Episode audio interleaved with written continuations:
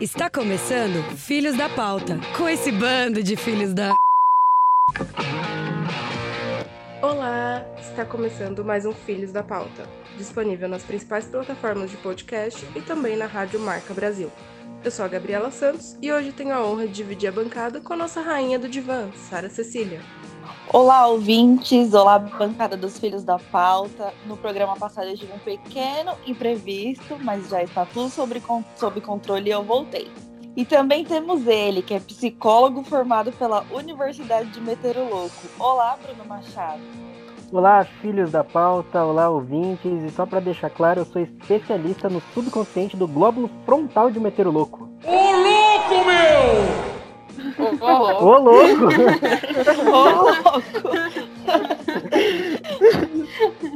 E a, gente também tem, e a gente também tem aqui ela que prefere terapia limpa, né? Um abraço para quem entendeu o trocadilho. E olá, Vivian Valtric. Olá, Gabi. Olá, nossos ouvintes, bancada Filho da pa... Filhos da Pauta. Vamos tocar esse programa. E para fechar nossa bancada, temos nosso especialista em terapia ocidental, certificado pelo canal oficial da TV Índia no YouTube. Olá, Rodrigo Jamal. Oi, Sara Cecília. Olá, pessoal. Melhor coaching de fracassos que Mumbai já viu. Tá ok? Vamos Bom, lá, gente. Consultório montado, vamos para nossa sessão de terapia em grupo, né? No Filhos da Pauta, Giro Desinformado. Esse é o quadro em que você fica sabendo as melhores, piores notícias da semana. E hoje quem começa os trabalhos é a Vivian Valtric. O ministro do Supremo Tribunal Federal, Alexandre de Moraes, prorrogou por mais cinco dias a prisão da ativista extremista Sara Giromini. A Sara Inverno. A ativista e outros cinco membros do movimento 300 do Brasil foram detidos e acusados de estarem envolvidos em protestos considerados antidemocráticos em uma manifestação na qual foram disparados fogos de artifício contra o STF. Sara Giromini está detida em uma penitenciária feminina do Distrito Federal. Que ironia da vida, Sarah Winter vai ver o inverno nascer quadrado.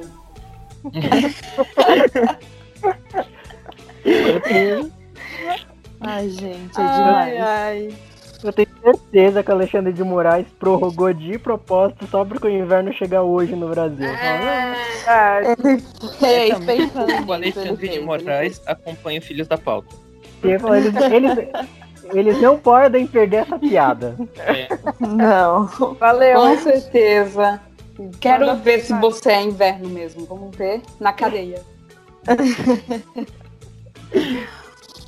Vamos lá. É, Nickelodeon fez post em apoio à comunidade LGBTQ+, e deixa indícios de que Bob Esponja seja gay. O canal fez um post em suas redes sociais com as fotos de alguns personagens de suas séries e animações com um filtro colorido. Uma das imagens é a do, é a do calça quadrada. Na legenda diz: celebrando o orgulho com a comunidade LGBTQ+, e seus aliados neste mês em todos os meses. É, olha, eu tenho um recado para dar para Nick. Eu já sabia. Então eu acho que o Bob Esponja gay só com um total de zero pessoas. Foi. Então. É, é meio óbvio, né? Eu espero que essa atitude do Bob Esponja encoraje outros personagens que eles podem ser quem eles quiserem. Mickey, Exatamente. Teta, Tá liberado. todos vocês. Eu acho que o, É, eu não. acho que o Lula Molusco também deveria, né, a, a- a se assumir, né? Lula Molusco, Sim, ele é sim, tipo eu também acho. o embutido, né? É, então. Não tem problema nenhum. ai, ai. É, Manda a sua, Rodrigo. É, o Brasil já ultrapassa um milhão de casos de Covid-19, além de registrar mais de 48 mil mortes. Mas esse não é um boletim do vírus, é uma notícia de esperança. Um casal octogenário sobreviveu à Covid-19 após estarem na UTI. Antônia Lima Teles, de 80 anos, e Antônio Nascimento Teles, de 79, estão casados há 55 anos. E após 15 dias internados, os dois que fazem parte do grupo de risco tiveram alta do hospital aqui em São Paulo. Em meio a tantas notícias ruins, uma história dessa dá até aquele calorzinho no coração, não é mesmo? Nossa Tá, senhora, eu tô pois toda é. arrepiada, dá uma esperança, né? Renova, né? Aleluia, arrepiei. Depois dessa, Bruno. Essa Oi. do Bruno também é de arrepiar, né? Pois é, menina, um sítio em Atibaia voltou, a- voltou a ser o centro das atenções no cenário político brasileiro nesta última quinta-feira. Fabrício Queiroz, ex-assessor de Flávio Bolsonaro, filho 01 do presidente da República, foi preso em um sítio na cidade. Queiroz é suspeito de integrar um esquema de rachadinha, que é o confisco de parte dos salários de, dos servidores, né? Quando ele atuava no gabinete do, do Flávio Bolsonaro. O ex-assessor foi encontrado no sítio que pertence a Frederico Wassef, advogado de Flávio e amigo pessoal da família Bolsonaro. Queiroz já foi transferido para uma penitenciária no Rio de Janeiro. A sua esposa também foi, foi receber uma ordem de prisão e é tida como foragida. É, o Queiroz ele já foi assessor, ex-policial militar, mas ele agora é campeão de esconde-esconde, né? Um ano procurando. Mas ele se escondeu no não óbvio, meu. O Lula já deu. O Lula deve estar pensando, pô, companheiro. Esse lugar já era meu. Você ficou que tem Atibaia? Deve ter alguma coisa muito sensacional em Atibaia. é. Muito, muito. Então, Ah, então. Eu acho que Será, depois meu? da quarentena, os melhores fluxos vai ser lá. Na Os verdade, melhores rolês. Será que, será que o delivery entrega rápido lá? Por isso que escondeu? acho que não, porque imagina. se- imagina se o Queiroz pede um, alguma pizza, alguma coisa, imagina o cara do delivery até achar ele, meu, em Atibaia, deve ser muito trabalhoso. é, porque demorou um ano, né? Demorou Um Não faz ano. sentido, é. Não, não, faz e sentido. vocês viram depoimentos dos vizinhos? Não, não, Não. vi. A vizinha do lado dele ficou chocada. Ele é meu vizinho de porta e eu nem desconfiava. Não Então, então, é. No último programa a gente trouxe também um caso que veio à tona de desaparecimento, que tem sido muito debatido, que é o, desa- o foi a reaberto o inquérito do desaparecimento da menina Madeleine McCain. Eu, se fosse a Interpol, voltaria as atenções para Atibaia, porque eu acho que essa menina deve estar na casa do lado do Queiroz. Com Verdade. certeza, né? É bem Faz capaz. todo sentido. Manda a sua aí, Gabriela. Golpe virtual usa de discurso, discurso feminista de empoderamento feminino para extorquir mulheres. Conhecido como Mandala da Prosperidade, Mandala Feminina, dentre outros nomes, o golpe consiste em reunir mulheres e montar um grupo de apoio e solidariedade. As integrantes do grupo pregam que as mulheres devem se ajudar e financiar os sonhos uma das outras, como forma de acabar com o patriarcado. Por meio de reuniões, as integrantes são convencidas a doarem uma quantia de até 5 mil reais para uma das mulheres, com a promessa de que receberão oito vezes esse valor como forma de gratidão. Após o depósito, as mulheres devem recrutar novas integrantes para a sociedade. Segundo vítimas desse golpe, o discurso é tão convincente que incentiva quem não tem o dinheiro a realizar empréstimos e quem deseja sair do esquema é perseguida pelas demais. É, gente, é, parece a, a máfia, né? É uma pirâmide. Sim. Roleta solidária. Rolê solidária. A solidariedade custa 8 mil reais, né? Como é que é isso? Tá Gente, cara a solidariedade. a mulher não tem um minuto de paz. Bem. Mas se você caiu num golpe desse, né, não, não fique com vergonha de denunciar e tal, porque a gente precisa acabar com isso, né? De ma- mais pessoas não serem enganadas. Sim, com certeza. Muita gente deve ter caído na, na inocência, não deixa de ser falsas, falsa promessa, toda essa história de É que no final, vocês sabiam que é vende cosméticos, né? Pois é. Inclusive, eu acho que ou a gente ganhou um processo ou a gente ganhou um patrocínio agora, não sei. Manda make. Isso, make, por favor, make. que makes, makes. Conto com Bom. o nosso editor pra evitar isso. Aí. Todos informados, vamos para o próximo quadro, porque essa sessão vai ser longa. Roda a vinheta. No Filhos da Pauta, você, pauteiro.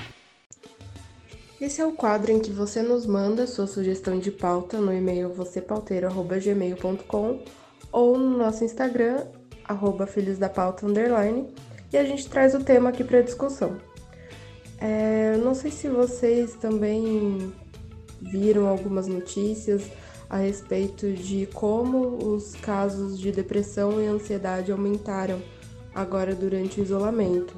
Mas eu vi bastante coisa. É, Olha, sim, eu vi pelo bastante é- sobre isso. A gente a gente está presenciando, né, nesse momento, é, muitas pessoas é, se manifestando por causa de ansiedade, porque estão em casa. Eu achava, pessoalmente, que no início da quarentena que seria a melhor coisa para mim, porque eu só queria ter um tempo para ficar em casa.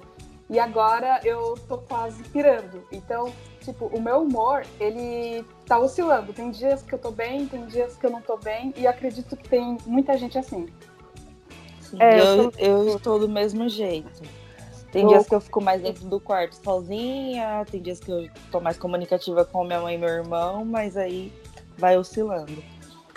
No começo da quarentena eu também achei, né? Eu pensei, bom, vai ser tipo um mês, assim, que a gente vai ficar em casa, vou conseguir colocar as coisas em ordem, sabe? Aquelas coisas que a gente nunca faz, tipo arrumar o guarda-roupa, é, sei lá, ter tempo pra fazer alguma coisa, um hobby, alguma coisa assim. Mas acontece que a gente não sabe quando vai acabar, né? Exatamente. Isso que eu ia comentar, eu acho que esse clima de incerteza eu acho que é o que pega todo mundo de surpresa, pois é o que vocês falaram, no começo da quarentena acho que todo mundo tinha. Acho muito difícil alguém que tenha imaginado que ia durar tanto tempo esse negócio. Acho que o mais pessimista devia ter imaginado uns dois meses, né? Então essa Sim. incerteza sobre tudo que vai acontecer, quando é, é o que mais assim acho que tem prejudicado. Fora o medo, né? O medo de ser contaminado, o medo de alguém da sua família, seus amigos serem contaminados. Sim. E até mesmo nesse ponto que o Bruno falou, né? De esperarmos que fosse mais rápido. Porque na China, por exemplo, em Wuhan, quando começou, foi em torno de três meses, né? Eles começaram já a voltar à normalidade, digamos assim. Então esperávamos o quê? Que com o avanço das pesquisas fosse mais rápido, né? Mas não é o que está acontecendo, né?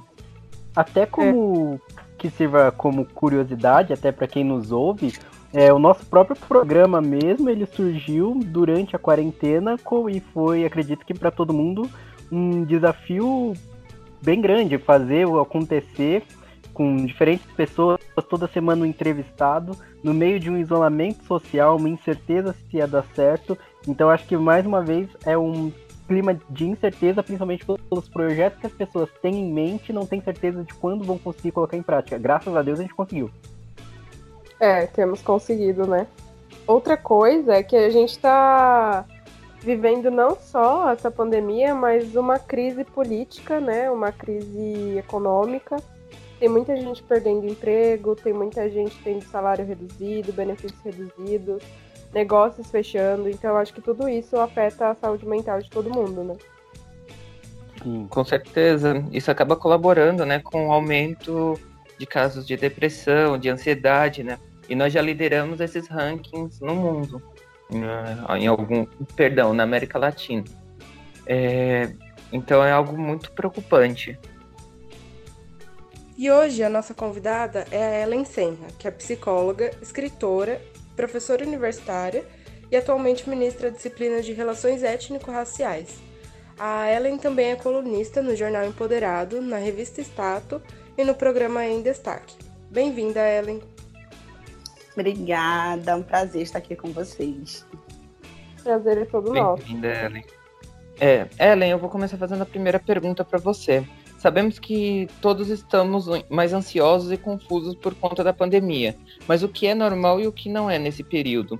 E qual é o limite para saber se chegou a hora de procurar uma ajuda profissional? Bom, durante essa pandemia, eu parto do princípio de que tudo é normal, tá? É normal o humor oscilar, é normal é, essa ansiedade mexer com a gente em níveis diferentes. Então, tem momentos em que a gente não tem uma boa qualidade de sono, tem momentos em que a gente quer comer toda a besteira que vem pela frente, tem momentos em que a gente quer ficar um pouquinho mais recluso. Então, é muito comum uma variação de humor. O que não é comum, e é aí o nosso momento de alerta, de procurar uma ajuda profissional, ou de pelo menos conversar com uma outra pessoa, é quando essas oscilações elas deixam de acontecer e nós ficamos muito tempo em alguns estados emocionais que não são tão benéficos, como o humor deprimido ou então uma ansiedade muito exagerada, onde perdura aí, né, o sintoma de, por exemplo, comer muito ou não dormir bem durante mais de uma semana, pelo menos. Nesse momento, nosso sinalzinho de alerta, nossa luzinha de alerta interna deve acender e nós devemos sim buscar uma ajuda, conversar com alguém, talvez procurar ajuda profissional, se for o caso. Show. E existem cuidados adicionais que as pessoas que já têm algum histórico de transtorno mental devem ter durante o isolamento social?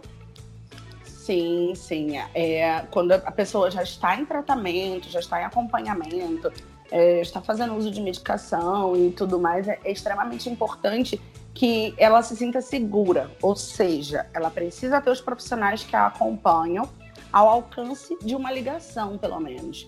Então, uma preocupação que eu tive, por exemplo, enquanto psicóloga clínica, né, no início da pandemia, foi deixar meus pacientes livres para me mandar mensagem no momento que eles achassem que fosse pertinente. Né? Porque foi muito repentino e essa sensação de desamparo pode agravar muito tanto casos de depressão quanto casos de ansiedade. Perfeito. E Ellen, é, o que todos nós podemos fazer para aumentar a qualidade de, vi de vida durante esse período de isolamento social? É importante a gente entender assim que, como foi dito, né, que no início nós não sabemos quando isso vai terminar. Então, ficar vivendo na expectativa de que as coisas vão melhorar, de que a vida vai voltar ao normal, isso acaba gerando mais ansiedade, acaba é, trazendo mais problemas para nossa saúde mental. Então, o ideal é a gente é, internalizar a ideia de que esse é o nosso novo normal. O momento que nós estamos vivenciando agora é a única coisa que nós temos de certo, de concreto. Então, é começar a estabelecer uma rotina dentro desse momento. Depois, quando chegar o tão esperado momento do fim da pandemia, aí nós vamos precisar nos reeducar novamente para voltar a viver como era antes. Mas nesse momento, enquanto as coisas ainda estão muito incertas, é importante criar uma nova rotina, é, sempre inserindo todo o contexto atual que nós estamos vivendo. E acho que sabendo que mesmo quando acabar a pandemia, não vai ser como era antes, né? Exatamente, não vai ser como era antes. Vamos precisar tomar muito cuidado. É, nós somos uma população muito calorosa, né? E aí eu até falo que aqui onde eu moro mais ainda, né? Sou carioca, então aqui todo mundo se cumprimenta com um beijo, com um abraço. E tudo isso vai precisar ser muito podado e não vai ser um movimento natural inicialmente. Quando nós voltarmos a conviver, nós vamos ter que nos policiar para não continuar com velhos hábitos que poderiam aí trazer o adoecimento. Na sua opinião, qual a melhor maneira de consumir as notícias durante a pandemia, focando em preservar a saúde mental?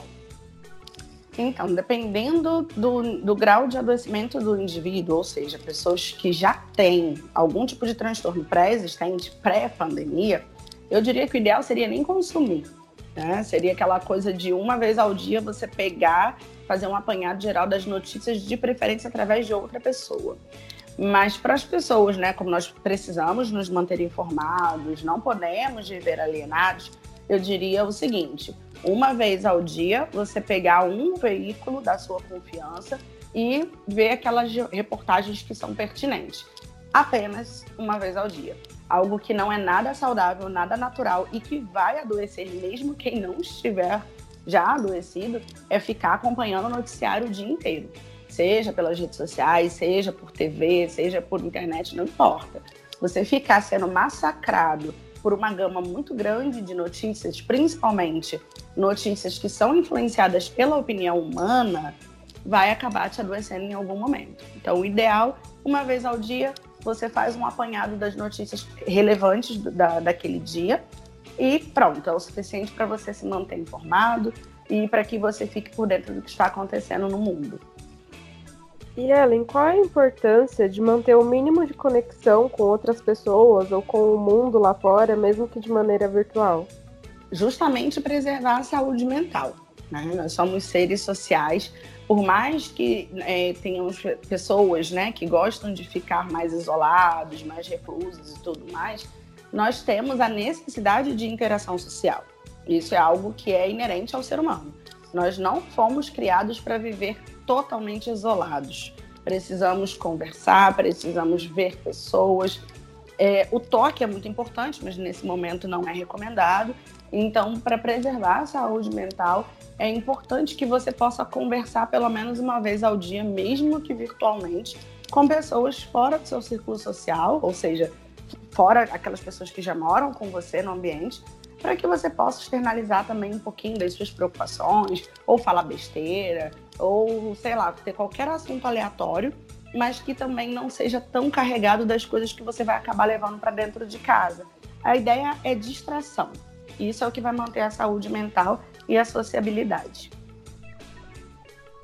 É, Ellen, existe, é, alguma, algo em relação à alimentação ou à ingestão de chás, etc., que possam, que possa auxiliar nos momentos difíceis durante o isolamento? Olha, na realidade, a gente, é, nutricionistas, né? A gente não, eu não estou nessa área. Os nutricionistas indicam muito os chás naturais, de preferência da erva, e não daqueles de, de sachêzinho, né? De maracujá, é, camomila, é, erva cidreira, esses chás calmantes para tentar manter um mínimo de equilíbrio, né? E tentar reduzir um pouquinho o grau de ansiedade. Alimentos, eu não digo tanto, porque assim, os alimentos, na verdade, o foco dos alimentos seria manter a saúde física do indivíduo mesmo.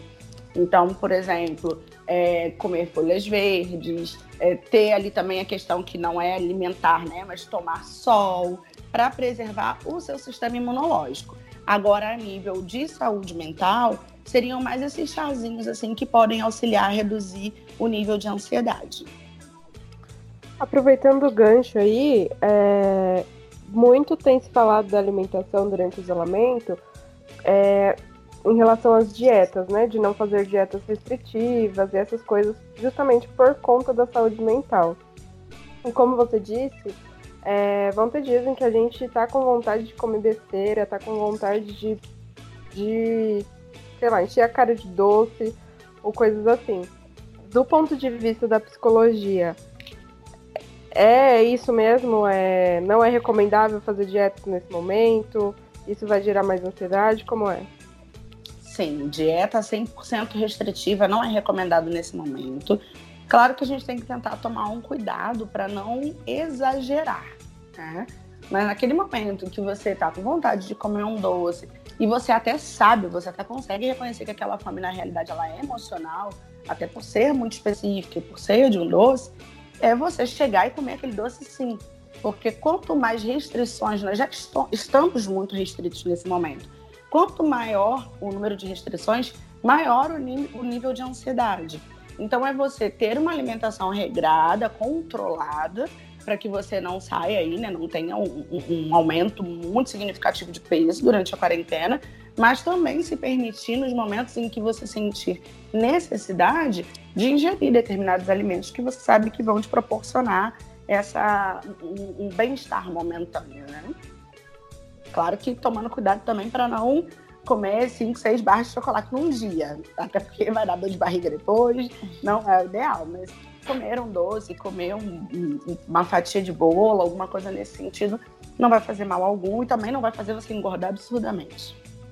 É, e Ellen, você participa ou conhece algum projeto de acolhimento ou atendimento emergencial gratuito ou a valor popular que tem o objetivo de atender as demandas da pandemia? Sim, sim. Algumas páginas de psicólogos, alguns grupos de psicólogos na internet estão se mobilizando e fazendo um cadastro para que é, para oferecer né, o atendimento psicológico online. Geralmente é mais um processo de acolhimento, visto que esses serviços só são oferecidos de forma totalmente gratuita em SPA, ou seja, serviços de psicologia aplicada, onde o atendimento é realizado por estudantes de psicologia dentro das universidades. Porém, momentaneamente, como esses, esses cursos, né, as universidades estão fechadas, estão, está havendo aí essa mobilização entre psicólogos, profissionais formados mesmo, que estão tentando abrir espaço para o atendimento social, valor popular, ou então gratuito, dependendo do caso. Aí é realmente uma questão de buscar ali atendimento gratuito ou atendimento a valor popular, que aí vai aparecer uma listinha de profissionais que estão aptos e, e, claro, né, nem todos vão poder atender um grande volume, mas como é online, o, o bom é isso, né, que tem profissionais de todo o país se prontificando a esse tipo de serviço. Legal. É, eu, ia eu, perguntar, é, eu ia perguntar se mais alguém tem, se alguém tem mais alguma pergunta para fazer para Ellen, porque eu mesma tenho mais duas. Mas manda a tua, Bruno. Eu também tenho. É, eu ia aproveitar esse gancho que a Ellen tocou nesse assunto, é, que muitas pessoas, durante esse isolamento, tudo perceberam que necessitam de algum acompanhamento, é, algum tipo de terapia, ou viram que era uma necessidade que já tinham antes, ou viram como uma coisa que vão precisar para depois, por causa de tudo que tem acontecido, né? Mas muitas pessoas eu vejo que têm receio de procurarem até por causa do isolamento social. Então, às vezes, não sabe como que funciona essa dinâmica do, do profissional com o paciente no meio virtual, né? Então, eu, eu queria que você falasse um pouco, é, para quem nos ouve, como que funciona essa dinâmica, se o tratamento virtual ele, ele funciona tanto quanto o tratamento presencial, como que fica em relação ao sigilo com o paciente, até para quem está inseguro em procurar um profissional nesse momento. Claro, claro. Então, na realidade, eu já atendo na modalidade virtual desde 2017, até quando ainda era outra regulamentação dentro do Conselho Federal de Psicologia, que exigia um site, tinha um número restrito de, de atendimentos, eram 20, eram, desculpa, eram 40, se eu não me engano, atendimentos anuais, ou 20, uma coisa assim. Mas agora, já antes da pandemia, é, entrou em vigor uma nova resolução, onde eu não preciso mais ter um site e não existe restrição do número de sessões. Tá? Porém, eu preciso ter um cadastro dentro do Conselho Federal de Psicologia, que é um cadastro lá no EPC, que me habilita, né, me torna apta a atender por plataformas virtuais. Com a pandemia, como nós sabíamos, como o Conselho Federal e Regional também sabiam que iria haver um, uma grande demanda, uma grande procura, foi suspenso até mesmo a, essa característica de precisar do registro EPSI. Por enquanto, durante a pandemia, o, psicólogo não precisa ser cadastrado na plataforma EPSI, ele só precisa ter o CRP dele ativo. E isso você tem como saber pelo nome do profissional, digitando lá na plataforma do, do CRP. É só digitar Conselho Regional da, da sua cidade e vai digitar lá, por exemplo, Ellen Moraes Senra. Aí vai vir lá é, é, o número do meu registro e dizendo que meu registro está ativo. Isso é o que precisa hoje, no momento de pandemia, para fazer o atendimento remoto. Quanto ao sigilo, o sigilo ele é o mesmo de um atendimento presencial. Então, o que, que a gente sempre orienta? Paciente procurar um, um local onde ele possa estar sozinho dentro da casa dele, uso de fones de ouvido tanto para o paciente quanto para o profissional.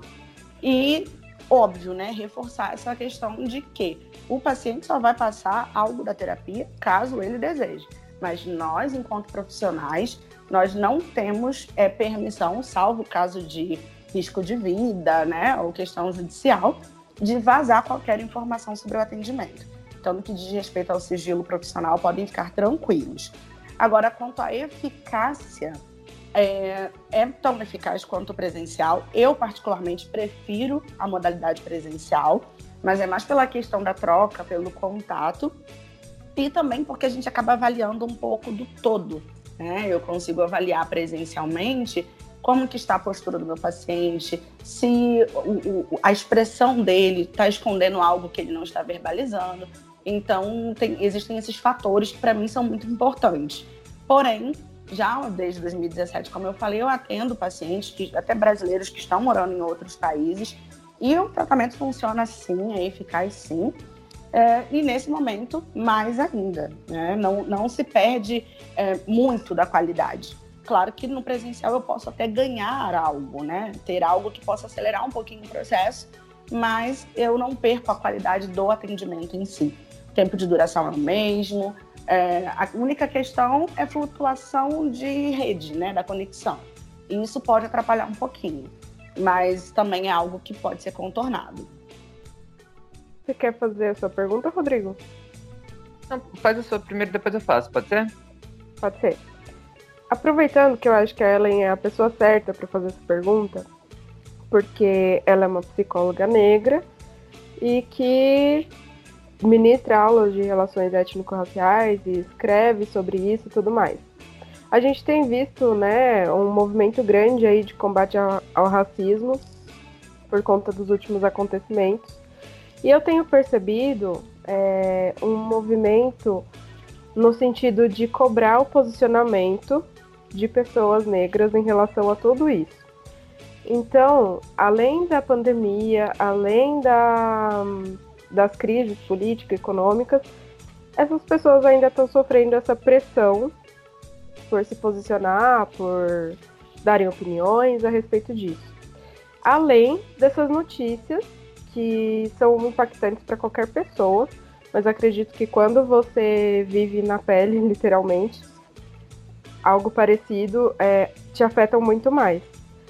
Como que você acha que essas pessoas que estão sendo cobradas, as pessoas negras, como você acha que elas podem se proteger, assim, proteger a própria saúde mental em relação a isso tudo?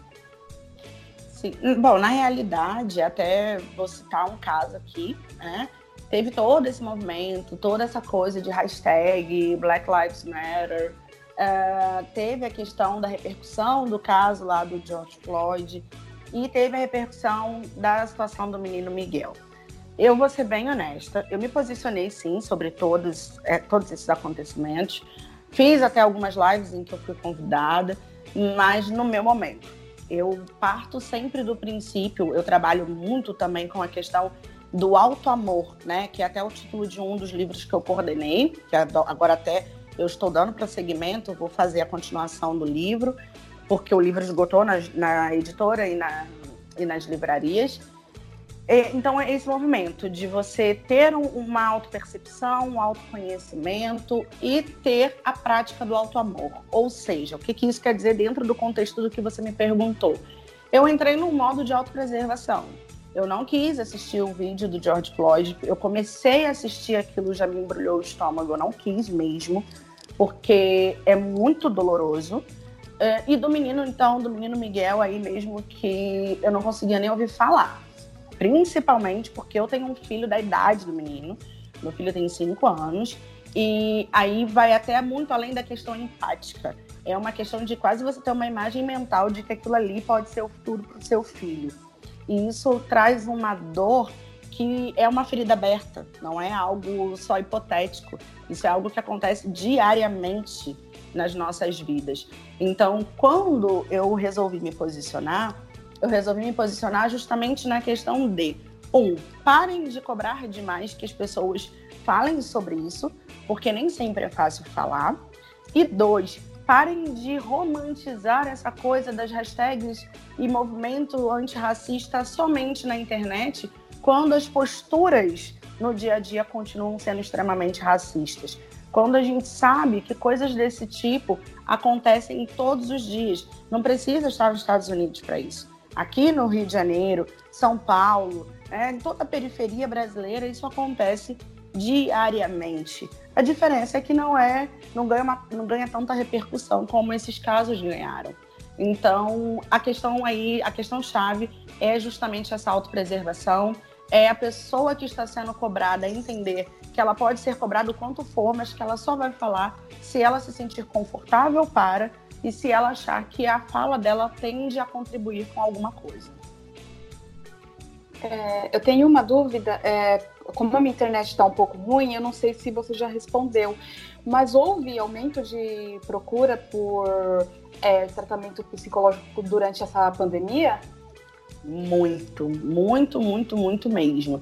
Até assim, uma questão, falando de, de forma bem pessoal, né? É, eu atendo eu aqui né, no momento eu estou no meu consultório, é, só, mas eu voltei a atender essa semana só às segundas-feiras, Todos os outros dias eu atendo online, até por conta do meu filho, né? Está sem a escola e tudo mais. É, quando, eu, quando entrou a pandemia, eu tinha já o meu número máximo de pacientes que eu poderia atender, até porque eu também dou aula em universidade e tudo mais. Mas quando entrou, logo nas duas primeiras semanas, esse número caiu bruscamente. Né? Até porque o pessoal estava esperando passar, achou que passaria logo, então falou: não, quando você voltar para o consultório, eu volto. E algumas pessoas que também realmente não se adaptam ao online. Então, durante um, vamos colocar aí o período de um mês, ficou um número muito reduzido de pacientes. Depois do primeiro mês de pandemia, que foi é, postergado, né, por mais 15 dias o isolamento, começou a chover. E agora, diariamente, tem gente lá pelo meu Instagram procurando, entrando em contato, me chamando no WhatsApp para ver se eu tenho ainda vaga para atendimento e o mesmo está acontecendo com os meus colegas, né? Porque nós já trocamos essa figurinha. Pessoas que às vezes no consultório estavam atendendo três, quatro pessoas, hoje estão com 16 pacientes e justamente por conta dessa questão da pandemia. Então, aumentou demais a procura e aumentou também muito o, o índice de adoecimento, né? Tanto de questões que às vezes já eram pré-existentes e se tornaram mais é, evidentes, quanto de pessoas que não tinham nada, mas que não estão sabendo lidar com, esse, com essa situação de isolamento. É, Ellen, justamente sobre essas questões que você falou, eu queria voltar no, na questão do consumo de notícias, né? Você falou que né, é recomendado é consumirmos com moderação para não desencadear outros comportamentos. É, o brasileiro, em média, ele consome as redes sociais ah, durante duas horas e 21 minutos por dia. Queria saber se as redes sociais também são um fator que entram nessa mesma linha das notícias, que podem é, agravar esses quadros. Depende muito do conteúdo que essa pessoa está consumindo nas redes sociais. É, se a pessoa tá ali para ver alguma coisa, sei lá, um tutorial de algo que gosta, de culinária, de maquiagem, de arrumação, tá ali para ver, sei lá, site de fofoca ou para ver coisas dos amigos, problema nenhum. A questão é quando essa pessoa está ativa nas redes sociais durante todo esse período, justamente consumindo essas notícias que são tão nocivas para nossa saúde mental que é essa guerra política, a questão do vírus, a questão do isolamento e até a questão das pessoas que, que foram quebrando o isolamento no decorrer desse período. Né? Porque aí quem está isolado acaba ficando revoltado, né? E cria-se ali todo um, um, um, movimento de raiva que não vai ajudar em nada quem está isolado. Se você está fazendo a sua parte, você está fazendo a sua parte. Você não vai conseguir mudar o outro que não está fazendo. Então, depende muito desse tipo de conteúdo, né? O conteúdo que você está buscando consumir nas redes sociais. E a saúde mental do psicólogo? Como fica? Temos que fazer nossa terapia também, tá? No início eu também fiquei bem surtada, não vou mentir para vocês. Eu sou uma pessoa que eu tenho uma demanda de trabalho muito grande. Além de, eu sou professora, eu sou mãe. Além de psicóloga clínica, tem a questão também de textos né, que eu escrevo, faço coordenação editorial. Então, assim, é uma demanda muito, muito intensa, normalmente. Mas esse é o meu funcionamento natural. Eu não sou uma pessoa que, assim, eu tenho, eu preciso de descanso, obviamente, como todo mundo, mas eu sou uma pessoa produtiva. Eu fico bem sendo produtiva. Então, no início do isolamento, eu fiquei bem surtada, não vou mentir para vocês, bem surtada mesmo porque deu a queda na produtividade dentro do consultório, né? É, muitos pacientes deram uma pausa. Teve a questão que eu fiquei um mês de férias do nada. É, ó, entramos em isolamento social, então a faculdade vai entrar de férias, você vai ficar um mês sem dar aula.